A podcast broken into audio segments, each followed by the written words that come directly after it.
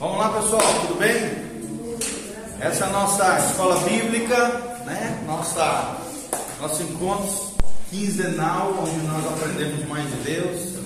Queremos iniciar orando. Feche os seus olhos, coloque a mão no seu coraçãozinho. Vamos orar diante do Senhor. Pai, nós estamos aqui na tua presença gloriosa, nos colocamos debaixo do teu cuidado, da tua graça, da tua unção e do teu amor. Pai, ó Deus, se alguém precisa mudar, esse alguém somos nós. Se alguém precisa de sabedoria, somos nós, Pai. Só o Senhor pode derramar sabedoria sobre nós, ao ponto de nos transformar, nos restaurar, nos libertar de todas as mazelas, de todos os males e corrupções desse mundo, Pai. E, ó Deus, nos levantarmos em fé, na graça do Senhor, no poder do Teu Espírito, na Tua força, ó Deus, para fazermos a diferença nessa geração.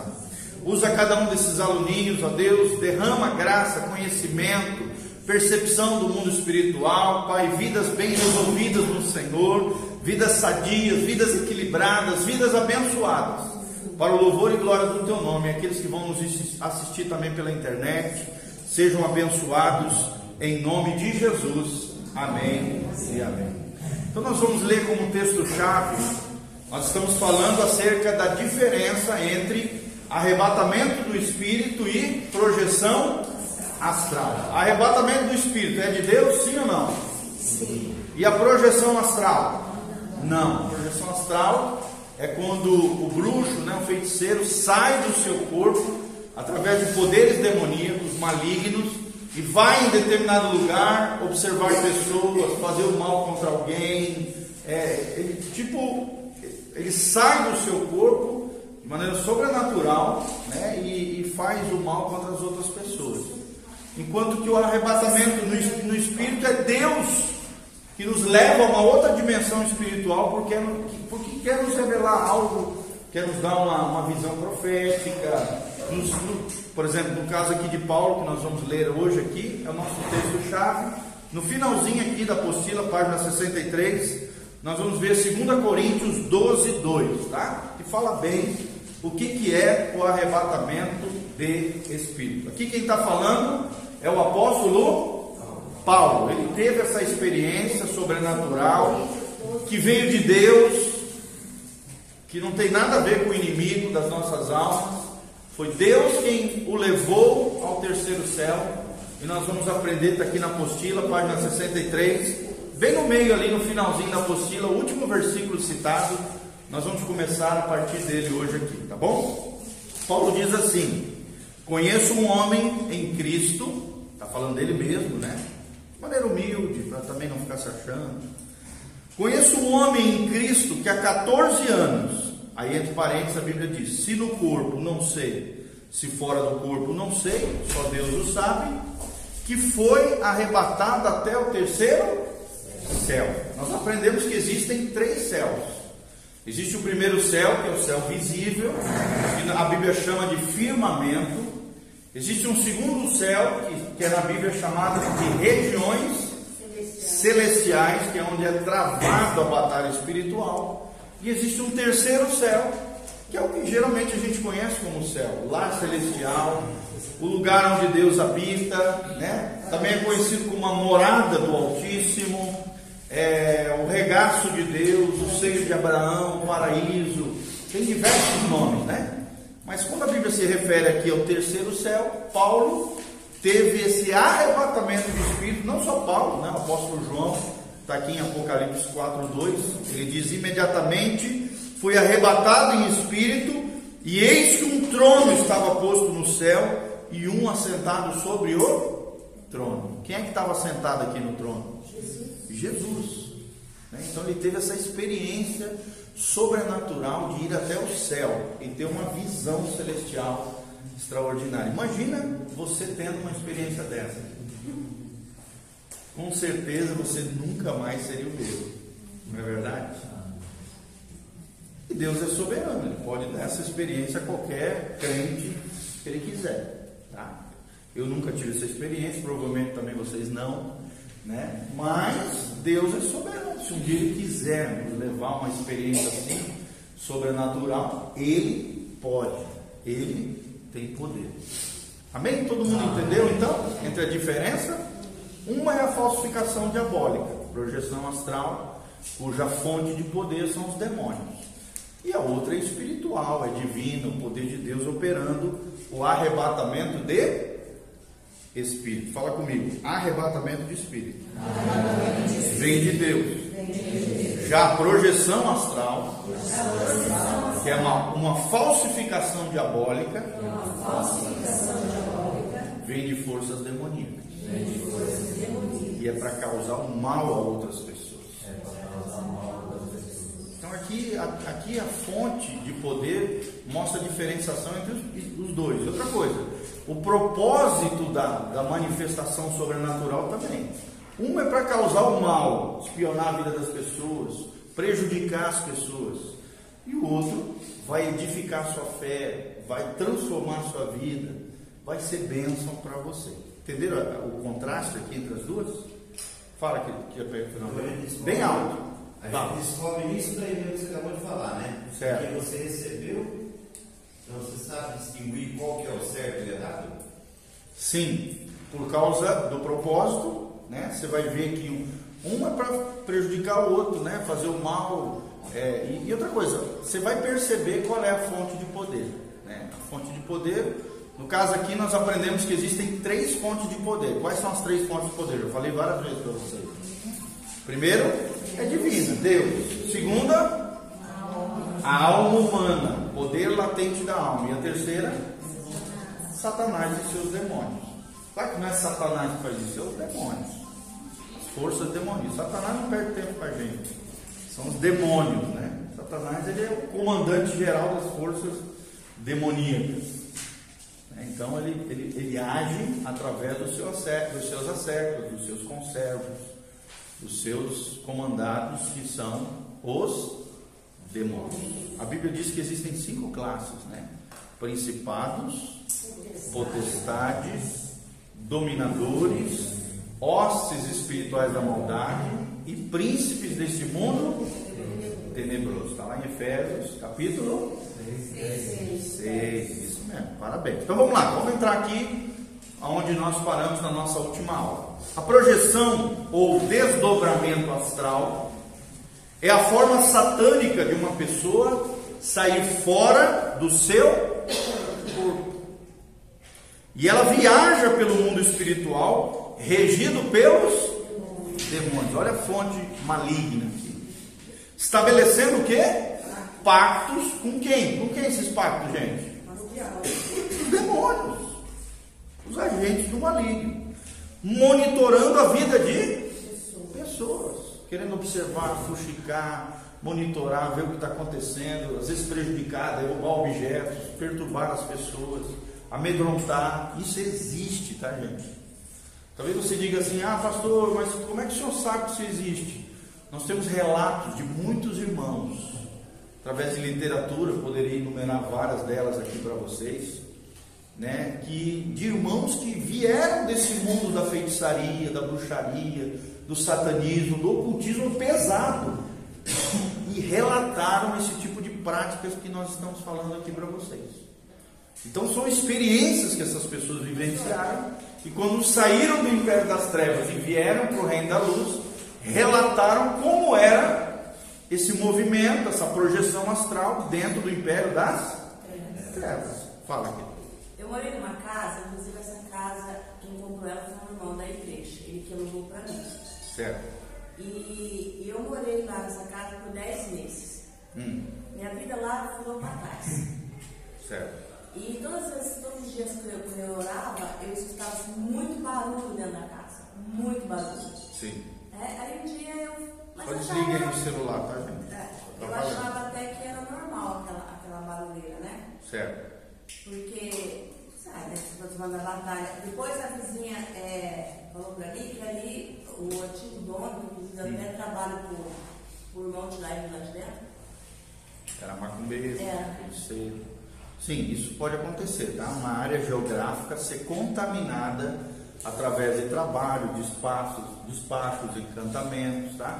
E aí, quando essas coisas acontecem, nós temos que entrar lá, nós temos que ungir aquele lugar, nós temos que orar quebrando aqueles poderes, aquela legalidade que Satanás recebeu através de feitiços e encantamentos. Existem isso. Demônios que se sentem no direito de apavorar, de atormentar, de gerar todas essas séries de anomalias aí que você está citando dentro de uma área geográfica. Existe. Existe isso. Fala. Só rapidinho para voltar para cá. Tá, então vamos lá. É comum, gente, atendermos pessoas, né? É, é, desculpa, aqui no meio, algumas pessoas se tornam literalmente viciadas nisso. Nisso o que, gente? Na projeção astral, na saída do corpo movido por demônios. É comum atendermos, né, corte aqui falando, pessoas que em certos períodos das suas vidas passaram mais tempo nesse mundo paralelo. Que mundo é esse? O mundo espiritual das trevas, do que no mundo visível. O que é o mundo visível? É o nosso mundo aqui. O mundo visível, o mundo material, o mundo físico. Existem pessoas, gente, que vivem mais do lado de lá do que do lado de cá. Existe isso aqui, tá bom? A viagem astral é um dos principais elementos da bruxaria. É conhecido também, né, dentro da própria bruxaria, uma espécie de apelido, a vassoura da bruxa. E essa, principalmente nos dias de hoje, né, onde vocês sabem, a feitiçaria, a magia, o encantamento, a manipulação. Se, se lembrem que a questão da feitiçaria é o que? A idolatria pelo poder. Fala comigo. Feitiçaria, feitiçaria. é a idolatria pelo poder. É a sedução do poder. Vocês se lembram do Simão mágico lá que nós já falamos. Então, esse é o problema. Pessoas que gostam de manipulação, que gostam né, de lidar com o poder, de ter esse poder, entre aspas, sobrenatural, adoram isso. E hoje, mais do que nunca, né, com esse, os homens hoje cada vez mais soberbos, arrogantes, ego inflamado, né, todo mundo querendo dominar sobre todo mundo, exaltação do, da, da, promoção humana como nunca antes. Então a feitiçaria está deitando e rolando, esoterismo, misticismo, nova era, todo esse movimento mundial que está promovendo a feitiçaria. Você vê na mídia, você vê nas séries de TV, né, pintando às vezes a feitiçaria, o encantamento, a bruxaria como algo bonito. Sim ou não? Como algo legal, atraente, não tem nada de mal, papapá. É tudo balela, gente. Tem exemplo né? É coisa de Satanás. É a grande moda do momento. E é perigosíssimo. Nós estamos falando de envolvimento profundo, de pactos, como nós falamos aqui, com demônios. Conversando, né, aqui o Pote relatando suas experiências com uma pastora, ela começou a me relatar algo que estava acontecendo na sua igreja. Frequentemente, algumas pessoas se reuniam para uma espécie de vigília, e a questão é que o foco dessas vigílias era apenas induzir as pessoas a experiências de arrebatamento. Na verdade, ela estava um pouco frustrada porque nas vezes que participou, ela não conseguiu ter nenhum tipo de experiência sobrenatural. Gente, eu pergunto para vocês: esse negócio de arrebatamento de espírito, o homem pode produzir isso, gente? Não. O arrebatamento de espírito é produzido pelo próprio Deus. Eu já falei para vocês aqui. É um ato soberano de quem? Eu não posso produzir isso, vocês não podem produzir isso. Toda tentativa humana de entrar nesse mundo sobrenatural, ou é dado o poder latente da alma, ou então, geralmente, como aqui nesse caso, esse exemplo, em nome de uma vigília, de uma reunião de oração, que estava sendo incentivado esse tipo de prática, chamado de arrebatamento, só que não era. Nós vamos ver aqui embaixo. Então, Pode dizendo aqui, né? Perguntei então como é que isso acontecia. Era mais ou menos assim. O líder falava para as pessoas se deitarem no chão, começava a levar o grupo a um processo de relaxamento. Olha só, falando para deixarem a imaginação fluir. Olha aí. Depois ele ia induzindo uma espécie de visualização espiritual. Visualização espiritual. Visualize isso, visualize aquilo, visualize que você está em determinado lugar, assim, assim. E muitos se embalavam nessas diferentes experiências de projeção. Olha o que estava acontecendo, gente. em nome de uma manifestação sobrenatural, em nome de um arrebatamento, as pessoas estavam sendo induzidas por demônios, por espíritos de engano. Olha o perigo, gente, da falta de discernimento aonde? Dentro das igrejas. Por que, que acontece isso geralmente, queridos? Porque geralmente não tem líderes preparados. Líderes que se auto-intitulam, pessoas que são neófitas, pessoas que são novas na fé, que já saem dizendo que é pastor, que é pastora, que é missionário, que é isso, que é aquilo. A pessoa não tem preparo, não tem discernimento, não tem compreensão das coisas espirituais, são facilmente enganadas por quem? Por espíritos demoníacos. E aquele negócio de regressão que os psicólogos fazem? Tá, nós vamos entrar isso ainda aí, tá? Espera aí, aguarda aí, senta aí. Isso aqui nós vamos falar, tá? Normalmente, estes eram os que já vinham da onde, gente? Do ocultismo. Inclusive o próprio pastor que liderava a vigília. Olha o perigo aqui. Diante disso, disse ela, graças a Deus que você, né? Disse a ela, ele dizendo para ela, Graças a Deus que você não teve nenhum tipo dessa experiência nessas vigílias. Isto está mais para arrebatamento, entre aspas, do que para arrebatamento de verdade, de Deus, né? Na verdade, o pastor titular dessa igreja já vinha há vários anos em adultério, olha o perigo. E a igreja só definhando com uma série de problemas crônicos. Quem é que estava agindo ali?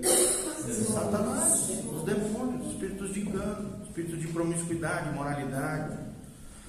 Tudo isso configura um sintoma gravíssimo de uma igreja e liderança infiltrados pelo satanismo. Satanismo é especialista nisso, enganar, levar as pessoas à imoralidade, a promover o orgulho, a manipulação, a arrogância, a altivez, ferindo pessoas, arrebentando vidas. Ou seja, pessoas servindo a Deus, entre aspas, com dons espíritos. Então, até agora, nós estamos falando do mesmo assunto.